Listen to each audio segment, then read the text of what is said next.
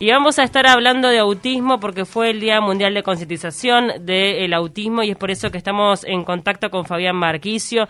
Ya ha estado charlando con nosotros en otras oportunidades acá en de Taquito. Él es músico, radicado en el departamento de Maldonado y quien lleva adelante el proyecto musical Villa Azul, eh, basado también en su historia personal porque es papá de un niño con autismo. ¿Cómo andás, Fabián? ¿Todo bien?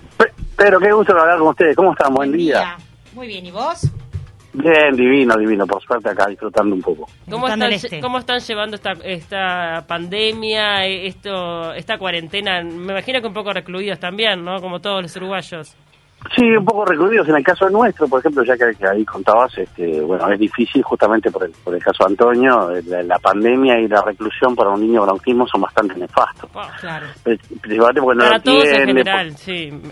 para todo el mundo, este, pero bueno, a veces es, eh, en otros casos a veces como es más sencillo de explicar, este, o, o, se puede entender más, más fácilmente, ¿no? En el caso del autismo es muy difícil de, de comprender qué es lo que está pasando, ¿no?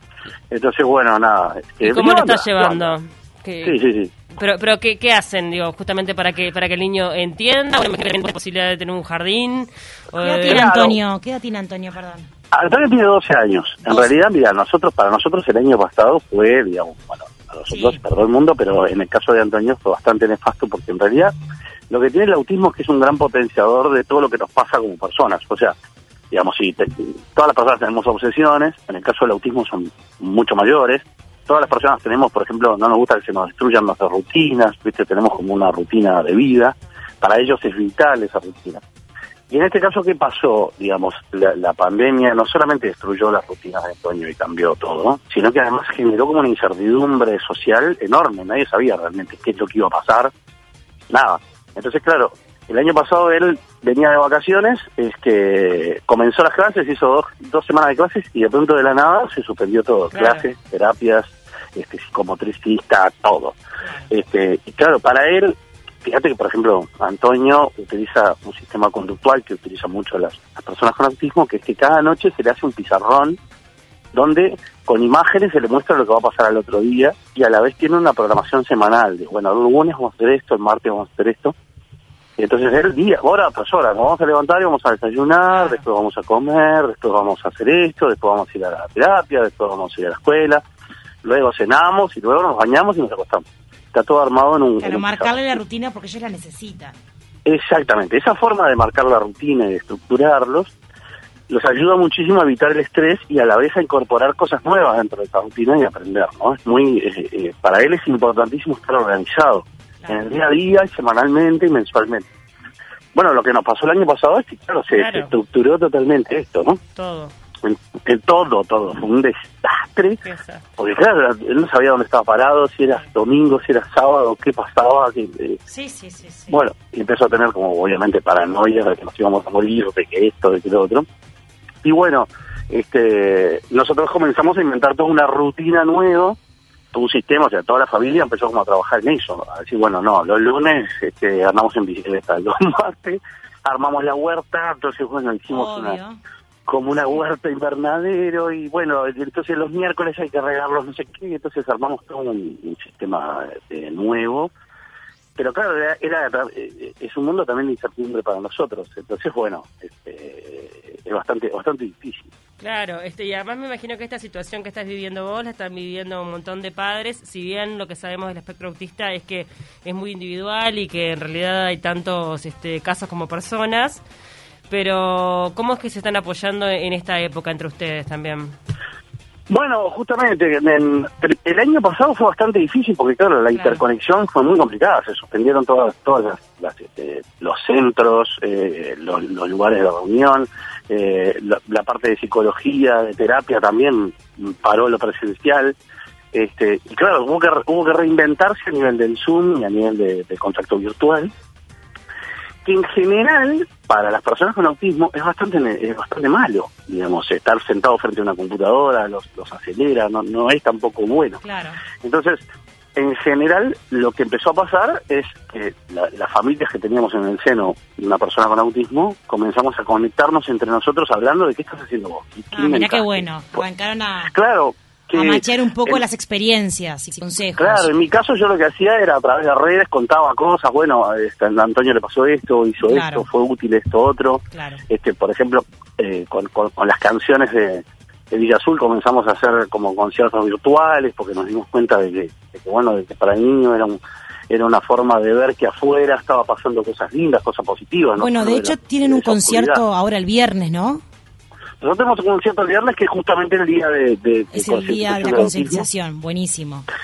El viernes, porque bueno, la- el año pasado nos pasó eso, que, que veíamos que, que los niños siempre lo que estaban viendo era que estaba todo oscuro, todo negro, Claro. y bueno, hicimos un concierto muy interactivo el año pasado a través de la red, donde durante toda la semana le pedimos a- a las madres y a los padres que nos dejaran mensajes, ¿no? Que nos dijeran, bueno, este, decinos qué está haciendo tu hijo, que, que, que se, por qué está triste, qué le pasa, o cosas, ¿no? Entonces, bueno, no sé, recibimos 70.000 mensajes Obvio. y este, todos nos íbamos anotando en un pizarrón enorme, ya te- te- terminaron teniendo tres pizarrones, y como nosotros con Villa Azul tocamos bastante en vivo, y generalmente las respuestas de los niños a lo que preguntamos siempre son similares.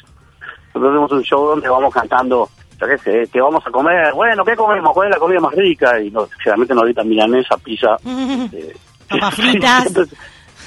siempre, son más o menos las mismas. Obvio. Este, Como tiene bueno, que ¿cuáles ser. son los colores más lindos? Generalmente son siempre rojo, azul, ta, ta, ta. Entonces tenemos como las respuestas, craneamos un espectáculo donde nosotros este, hacíamos como que los estábamos viendo, ¿no? A, a través del, del- de la cámara. Y, y entonces le pedimos a los padres que nos dijeran los nombres, por qué, por qué momento estaba pasando, Claro. etcétera, etcétera. Entonces teníamos mil historias, ¿no? Jorgito de la comercial, que no va a poder festejar su cumpleaños porque la pandemia, que no se preocupe, que ta, ta, ta. Y este, y bueno, hicimos un, un- concierto el año pasado que realmente fue, este, por lo que me dijeron muchos padres y madres, este, fue muy importante para los niños porque sintieron eso, que los estábamos viendo y que les estábamos tirando para arriba, ¿no? Diciéndole que, estaba todo bien, que no se preocuparan, que la escuela iba a venir, que ya iban a ver a sus compañeritos, que etcétera, etcétera. ¿Cómo, Y, se este, manejaron? Este, también me entró la duda cuando hablábamos un poco de, de lo difícil que había sido el año pasado y también viendo un poco qué es lo que pasará este año. Eh, en principio se van a retomar las clases el próximo 9, pero no como Tampoco. nunca se sabe. Eh, eh, ¿Cómo se manejan con el tema del aula virtual? Eh, Es muy difícil. eso, eso te iba a decir, porque por lo- imagínate, me imagino que para todos es difícil. Para- Eh, eh, para a veces el, el padre tener que ser el maestro, el profesor del hijo, pero de última son personas con determinada autonomía que logran Exacto. este, seguir una clase. ¿Cómo, cómo lo viven este, los papás de niños con el espectro auti- autista? Claro, es, es bastante difícil. Por ejemplo, en nuestro caso además se suma que nosotros tenemos tres niños. Entonces, tenemos a Claro. Antonio que tiene 12, que tiene autismo, que en realidad requiere de que uno esté al lado de él en la computadora para prestar atención, porque obviamente se Sí, para acompañarlo en sus, en sus para acompañarlo, para explicarle, para, etcétera. Este, porque Antonio va a, un- a una escuela, digamos, común y corriente, entonces este, se- se habla con los amigos. Claro. El otro día estaban dando la vida del Pepe de Valle de Ordóñez, Mirá. te podés imaginar, ¿no? Que quería mandar mensaje, corazoncito y un osito. y- Antonio no, quería mandar corazones mientras hablaban de Valle Ordóñez. Claro, le quería mandar corazones a una compañera, porque además está en esa edad también, ¿no? Claro, está en la preadolescencia. Está en la preadolescencia, y además él tiene esa frase, cuando le dice, ¿por qué haces esto? Es la adolescencia, papá. Ay, no, este, no, no. Fatal. Y este y bueno, eh, Antonio tiene 12, pero Matilde tiene 8, que es la que es más o menos independiente, y después está Enzo, que tiene 5, que tampoco es tan independiente. Entonces, bueno, a veces Ah. No, no, Es todo un desafío. Fabián. Es una locura, nos levantamos a veces y, y aquí se dice, bueno, a la una es Zoom con no sé qué, a las dos, no sé cuánto. Sí, a lleno las tres agenda. que estar con Enzo y estamos los dos corriendo por un lado y para el otro. Fabián, Este, dime, perdón. te- no, no, tranquilo. Te quería preguntar la importancia del, del 2 de abril, que es el día, el viernes que viene, el día de la concientización del autismo, que es un día internacional, eh, que la gente pueda entenderlos, pueda acompañarlos, pueda ayudarlos. Estamos en un momento donde estos chicos, lamentablemente, muchos, no todos, tienen un retroceso justamente por lo que es el encierro y por lo que es la no interacción, no ver su psicomotricista, su, su psicopedagoga, bueno, su equipo con el que trabajan a diario. Este, ¿Cuál es la importancia de, de concientizar sobre, sobre este sobre el autismo y, y bueno y también un poco el mensaje hacia los padres, ¿no? Bueno, creo que la importancia de estos días y de todos los días de concientización es probablemente visibilizar un- una problemática, ¿no? Y en el caso del autismo, es una problemática que, que realmente necesita ser bastante visibilizada.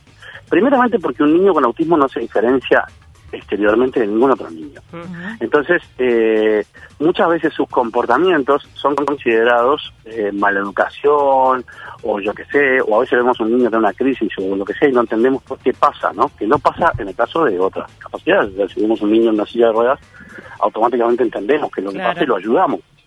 en, el, en el caso de un niño con autismo, la, la sociedad no sabe cómo reaccionar ante el autismo, generalmente tanto la sociedad común, el, caminante a pie, como el maestro, como el educador, como la persona, todos, el periodista. Entonces, estos días son muy importantes para contar qué es el autismo, cómo se vive, este, cómo se, que no es una, los niños no están en su mundo, no viven en otro mundo, que perciben todo lo que nosotros percibimos, pero en realidad de una manera diferente, que que hay este entender ciertas situaciones y que tienen una frontalidad, por ejemplo, que no, no tienen filtro, no tienen tienen un, tema con la empatía, les cuesta la empatía y entender las reglas sociales. Entonces, estos días son muy importantes para eso, para que el común de las personas entienda cómo enfrentarse a una persona con autismo, que estamos hablando de que una de cada 60, 65 personas en el mundo tiene autismo. es una incidencia altísima. Muy alto. O sea que cualquier persona tiene una amplia probabilidad enorme de, tener contacto con una persona con autismo este, a cada rato en su vida. Entonces es importante entender por qué los fuegos artificiales molestan, claro. porque, porque eh, a veces este, una persona te puede pedir una ayuda en algo que no lo podemos entender, decimos, no, mira, él tiene autismo. Y a la vez también es importante para lo otro que sí, que acaba el mensaje, que es transmitirle a los padres que no es el fin del mundo, que, es otra forma de vida, que no es eh, por qué a mí me tocó esto, sino para qué a mí lo puedo llevar adelante con alegría, aprendiendo, que un hijo con autismo te enseña más de lo que de lo que uno le enseña a él y lo te transforma en una mejor persona a, todos los que lo rodean, este, que son la pureza absoluta y total de un ser que te enseña permanentemente cómo disfrutar de la vida y este y bueno y mostrarle a los padres que somos una cantidad sobre todo a los que recién comienzan en este camino. Siempre se da eso de ah me lo diagnosticaron y se te viene el mundo abajo y todo se termina y es un caos y bueno no no es un caos nada se termina es una forma distinta hay que aprenderla y este y bueno para eso es tan importante estos días porque bueno y, y el hecho de que ustedes los medios nos den el micrófono para poder contarles a los demás como si bien, este, como eh, bien este, mencionaba Fabián, eh, hay muchas particularidades en cada uno de los casos, también hay factores que se repiten. ¿Cómo influyen las expresiones artísticas? Vos justo sos, sos músico y con tu arte pudiste ayudar a tu hijo y a un montón de chicos más.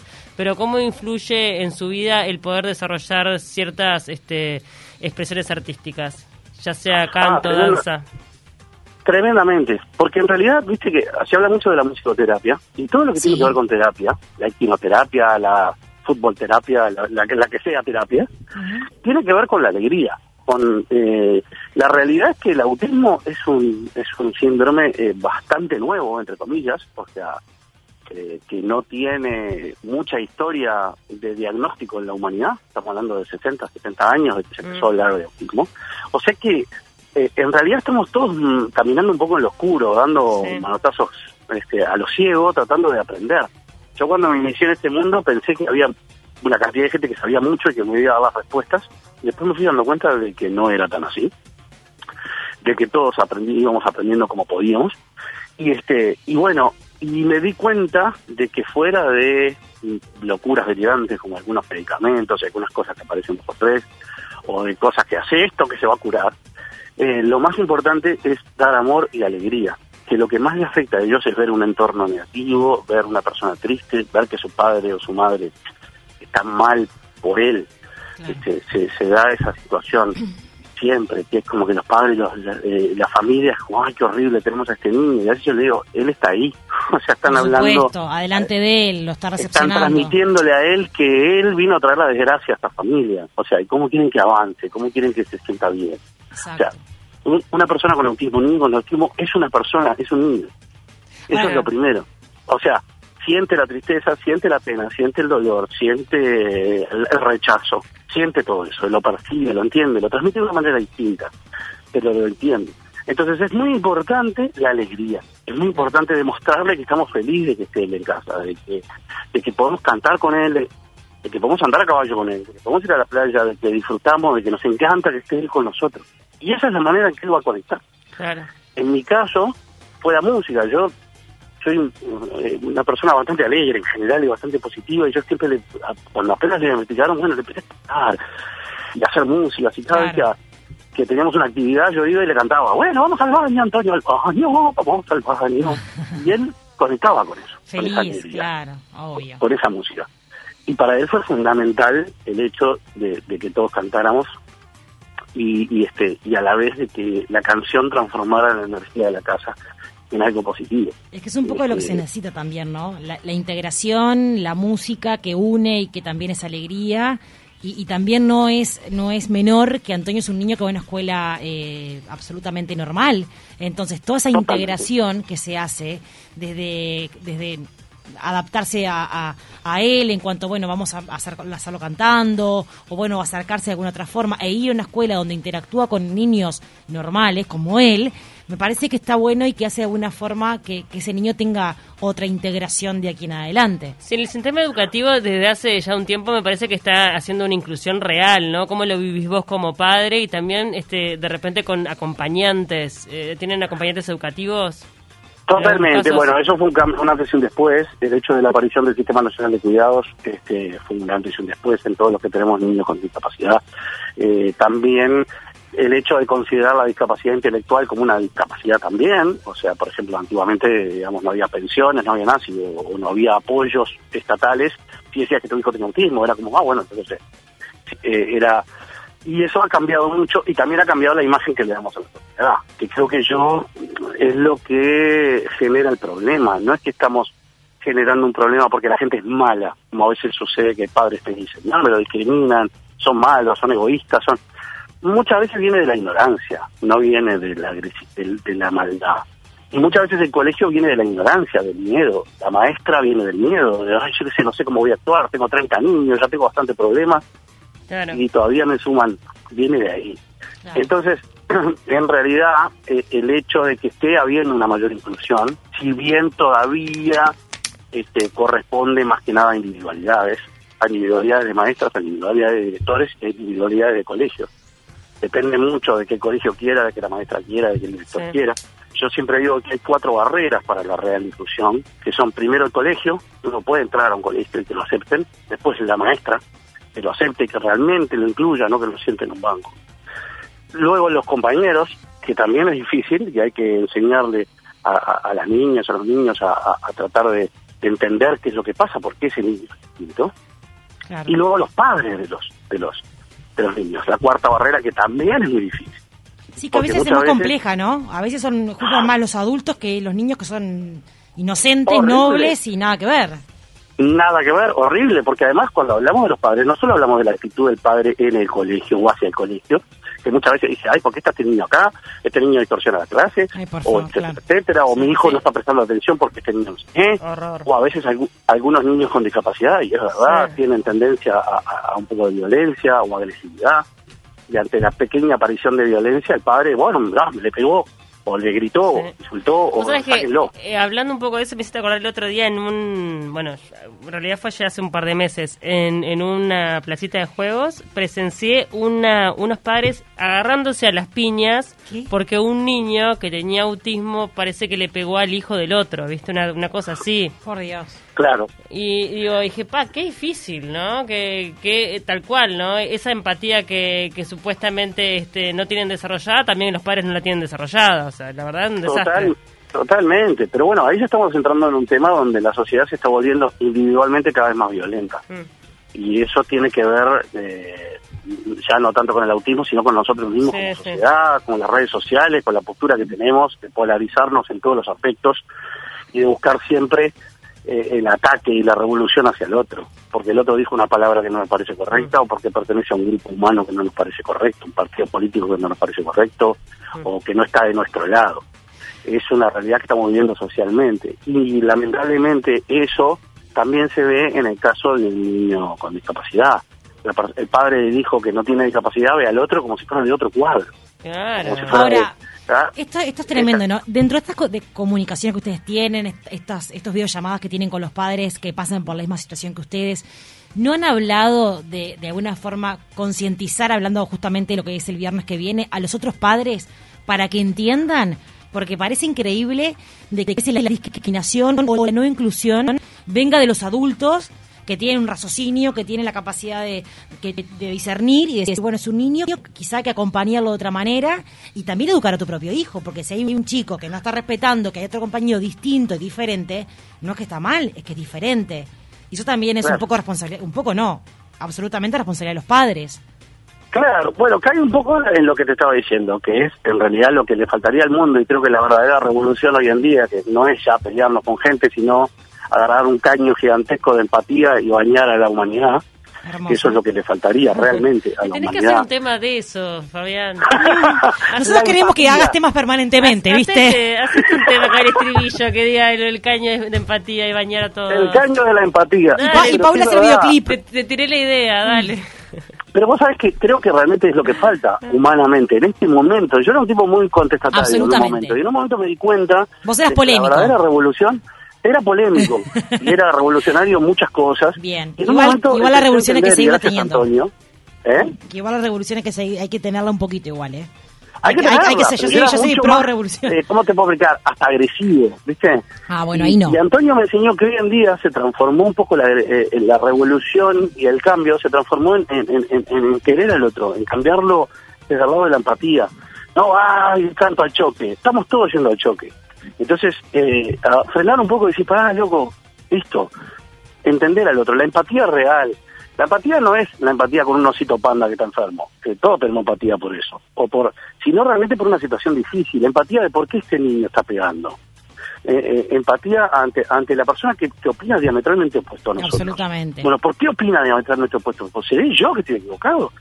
¿Por qué? Eh, realmente sentarme a hablar, no bajarle la cortina.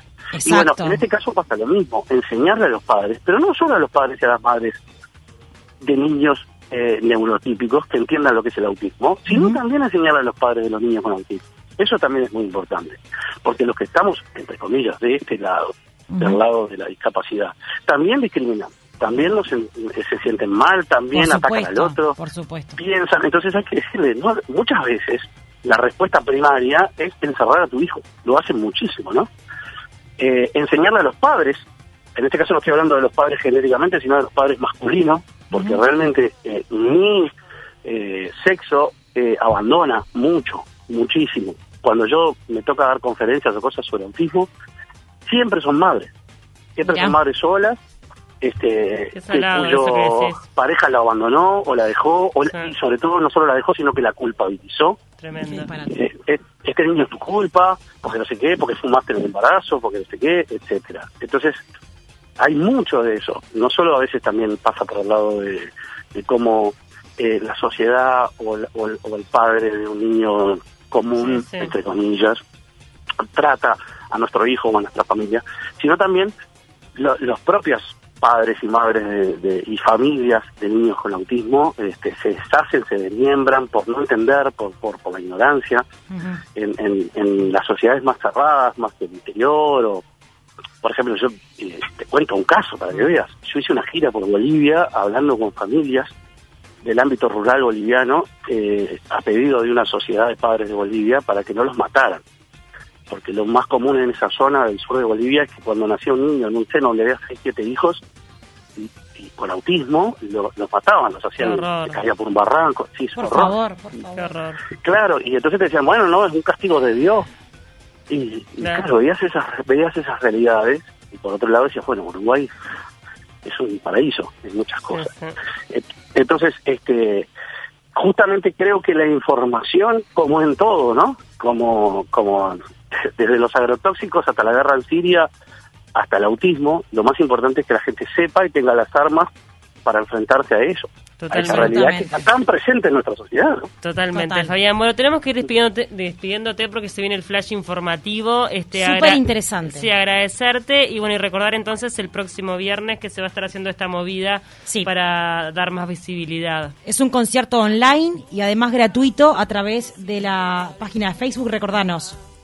El viernes a las 19 horas, el viernes va a haber actividades de todo tipo por todo el país, por todo el, pero a las 19 horas, nosotros con Villa Azul, con toda la banda, vamos a estar haciendo un concierto online este, a través de la página de Facebook de Villa Azul, Bien. gratuito total. Lo que tienen que hacer es entrar a la página de Facebook de Villa Azul, darle me gusta a la página para que les notifique. Y ahí aparecemos nosotros. Y lo que es importante también es que nos dejen un mensaje, que nos digan saluden a Cachito a Pedrito, que está pasando un momento triste, y nosotros lo vamos a saludar y, Divino. vamos a, a hablar y cantar y dedicarles una canción. Así que viernes 19 horas, 2 de abril, el Día de Constitución del Autismo. Y bueno, muchísimas gracias por la nota, por dejarme hablar. A vos. Yo tengo un grave problema de síntesis, me estirparon el... el- Y nosotros que somos charlatanas, mirá. Así que estuviste. Ah, Imagínate nosotros con la cervecita un viernes de noche. No, por favor, ni hablemos. más. No paramos Ni más. hablemos, ni hablemos. Genial. Abrazo grande. Un abrazo grande y gracias por la nota. Y saludo a todos los bien. Chao, chao.